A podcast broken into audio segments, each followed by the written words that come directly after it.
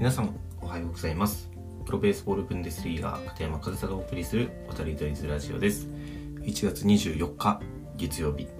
もう1月も下旬ですね。もう今週末が終われば来週月曜日が31で1月も終わりということでね。2022年も着々と時間は進んでいっていますが、えー、今日もですね配信始めていこうと思います。えー、で今日のテーマ早速発表していくと NPB が野球人口拡大へ向け、未就学児向けに初のイベントを開催。というテーマでお話ししていくんですけど、えっと、1月17日1週間前ですね。1週間前に日本野球機構 NPB ですねは 2, 2月26日に川崎市で未就学児を対象としたイベント NPB ちびっこ野球大会ブンブンカップを開催すると発表しました。で、えー、この大会は野球のルールを簡易化した BT ボール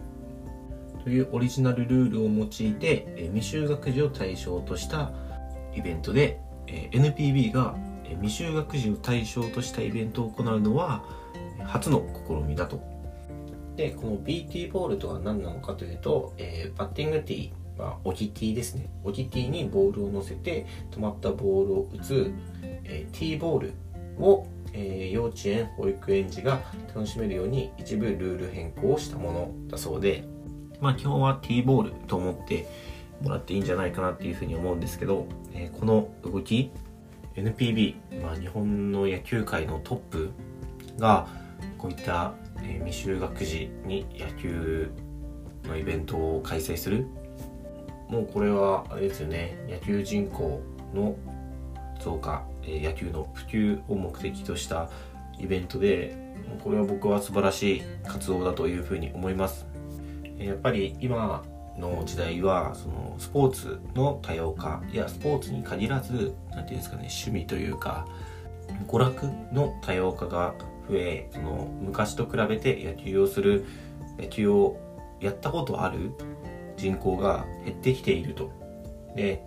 一昔前はどのくらいのことを指すのかはちょっとはっきりはしないですけど、まあ、僕よりもう少し上の世代僕の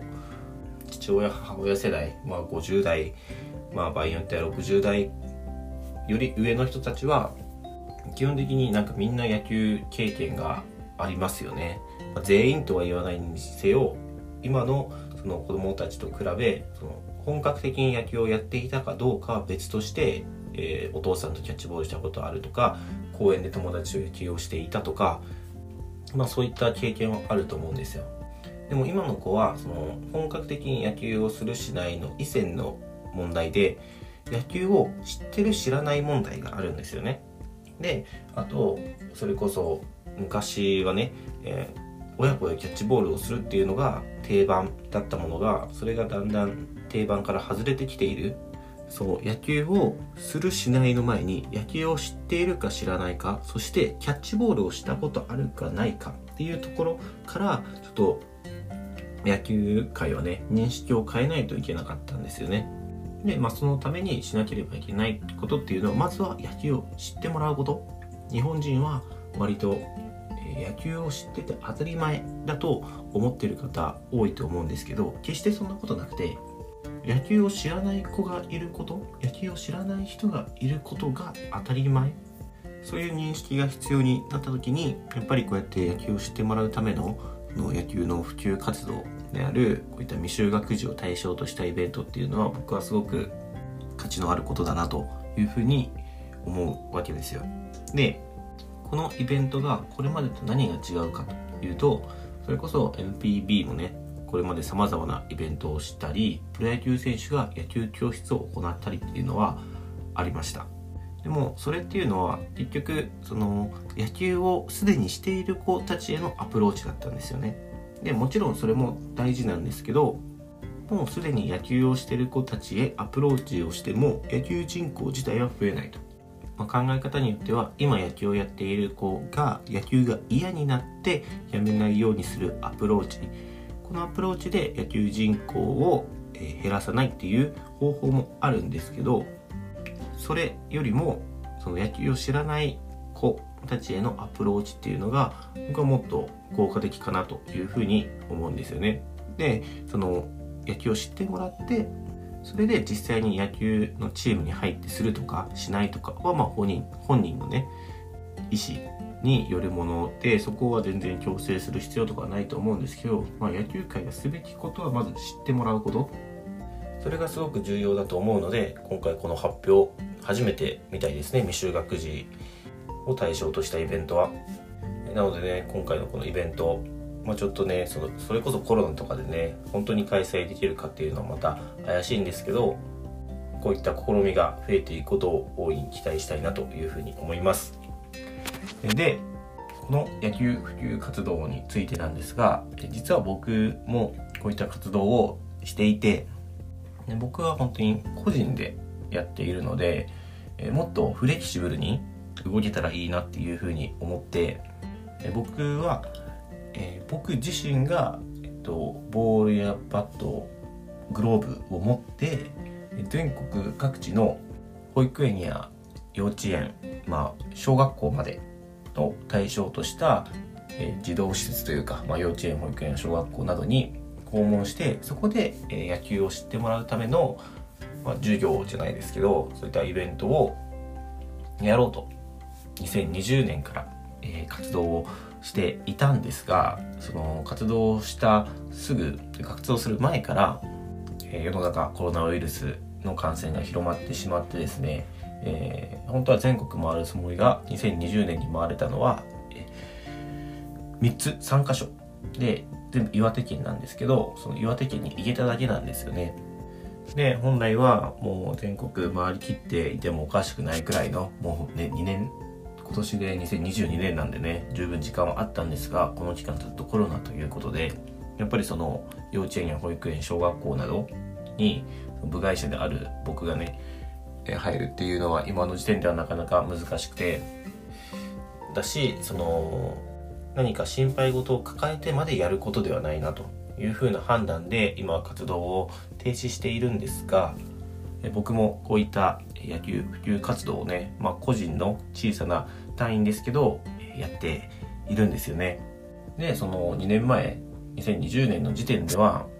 まあ、ちらほらそういったね野球の団体が野球教室を開いたりそれこそ幼稚園とか保育園でそういった野球授業みたいなのを行ったりっていうのはあったんですけどうんまあ多分調べたらあったのかもしれませんが僕の知る限りでは当時そういった未就学児を対象としたあと野球経験者じゃない子野球未経験者を対象とした野球教室みたいなものっていうのはなかったのでこれはね、えー、しないとなというふうに思って動き出したんですけど、まあ、タイミング的にコロナでねちょっと全然まだまだ動けてないのがちょっと残念なんですけどね、え、なんですけどそういった動きがね、え、まあ、僕個人でやろうと思っていたことが NPB がそういったイベントを開催するようになってまたいろんな団体もねどんどんどんどん増えてますよね。こういった野球を普及させようという子どもたちに野球を知ってもらおう。楽しんでもらおうっていう動きイベントがどんどん開催されているのは僕はすごく野球界として、大事な試みだと思うのでこういったものにはねどんどん僕も、まあ、微力ながら協力していきたいと思いますしこういったメディアでね発信することも一つの協力方法だと思うので今日は、えー、NPB がね初めて未就学児を対象とした野球のイベントを行うという情報を共有させていただきました。でちょっと最後にそのドイツのねことを僕は詳しいのでその話をすると、えー、ドイツはこういった動きをもうずっと前からしてるんですよね。というのも、まあ、ドイツはやっぱり野球ってまだまだマイナーなスポーツなんですよ。で日本は野球がメジャースポーツでみんな野球を知っているっていうことがこれまで前提だったんですけどドイツの前提はみんな野球を知らないなんですよ。だから野球を知ってもらうことがまずドイツ野球界がすることなんですよね。なので僕もドイツ、えー、1年目から4年目までかな。は、えー、小学校の課外授業に講師として野球の授業を行うために行っていました。であとはうちのクラブのねボスがですよ、えー、スポーツ大学が近くにあるんですけど、その中で野球の授業を一つ持っていて、全然野球をしたことない大学生たちに野球を教える。で僕はたまに手伝ったりもしていましたし、あとは夏休みとかで、えー、イベントを作って野球未経験者の子を、え、サマーキャンプがあるんですけどね子供たちが1週間そのサマーキャンプって言って野球漬けの1週間があるんですけどそこに未就未就学じゃないや、えっと、未経験の子を呼んでそこで一緒に野球をしてもらったり楽しんでもらったりあとはその夏休みに小学校とかのクラス単位で、えー、グラウンドに来てみんな野球したことないんですけど野球を経験体験してもらったりっていうイベントをですねずっとやってて、まあ、僕はそういった経験があったから日本でもこの動きは必要だなと思ってその野球普及プロジェクトっていうのを立ち上げたんですけど、まあ、それがねだんだんと動きとして広まってきた、えー、こういった動きをするようになってきた団体やその日本野球界全体がねそういった認識がで出てきたっていうのは僕は素晴らしいことだと思うので、えー、僕もね、え、その野球普及プロジェクトっていうのは引き続きやっていきたいなと。ね今コロナでねちょっと全然動けてないのがちょっと本当に残念なんですけど誰もがね安心して野球が楽しめるようになったら、ね、コロナとかでちょっとコロナがって言ってる時期はちょっと僕は自粛しようかなと活動はやめておこうかなっていうふうに思うんですがもうそれがねもう安心してみんな一緒にスポーツができますよってなった時は僕は全国回ったりいろんな各地を回ってね野球を知ってもらうための活動っていうのをやっていきたいと思いますので、まあ、その時はまたこの渡り鳥ズラジオでも報告していこうかなというふうに思っております。はい。ということで、えー、最後はね、ちょっと自分の宣伝みたいになっちゃったんですけど、えー、今日も最後までお聴きいただきありがとうございました。片山勝田でした。